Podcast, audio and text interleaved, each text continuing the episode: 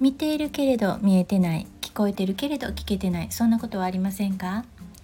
日々のささやかな気づきから生きやすさのヒントにつながる話題をシェアします。こんにちはリボンです。今日は星を楽しんでいる方の放送をきっかけに思い浮かんだことをシェアしようと思います。で星を楽しんでるっていうのは星座とか、まあ、人工衛星とかを楽しんでおられるんですがその中でも星座について私がね思ったことがあるんです。思い浮かんだことっていうのはあの何でも解釈次第ものは取りようだなって感じたんですね。皆さんはあの星座夜ね夜空に瞬く星を楽しんだりされますか？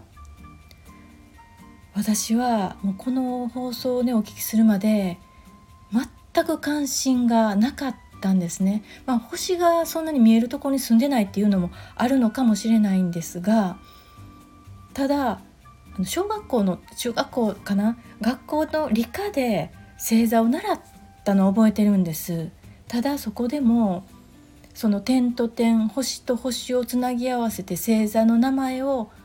回答欄に書かなければならないみたいなそういうもう面倒くさいなという思いしかなくこのロマンのかけらも持っていなかったんですね。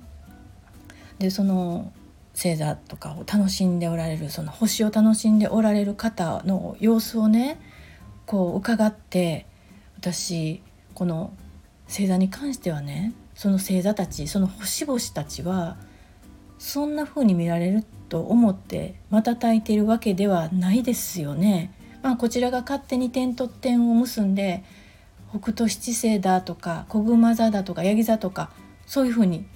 をこう解釈して楽しんでるんですよね。まあ、他にもいろいろ深く楽しんでおられる方あると思うんですけど私が感じるにね。でこれから思うとそこから思うとまあ人間関係の中でもね相手はいろんな発信してきてこちら思い悩むことありますよね。でもそれもまあ解釈次第だなって。これは、まあ、人間関係の中では当たり前もう人の発信、まあ、何でも解釈次第だって言われるんだけれどもこの星座のあの瞬きをその星座として星の瞬きを星座として楽しんでおられる人を感じるとまあそうそうそうそう私たちの普通の人間関係の中で嫌なこと一つ一つその言葉推しと感じたら考えたらまあ解釈次第だなとそしてねその星座を楽しんでおられるその放送の中でね星読みアプリっていうのが出てきたんです。でね私その星読みアプリはインストールしてないのでどんなアプリかわからないんですが多分ねまあ、スマホを夜空にかざします。あここに星があるな。星、まあ、星座だなと思うとこにかざしたらそのアプリが星を読んでくれてあこれは小熊座だよ。みたいな感じで教えてくれるんじゃないかなっていうね。そういうイメージ。勝手にしてるんですね。でそこから例えば自分が誰かからまあ悲しい言葉を投げられた腹が立つ言葉を投げられた。何しろネガティブな言葉を投げられた時にちょっとねスマホに入力したらなんか違う意味合いに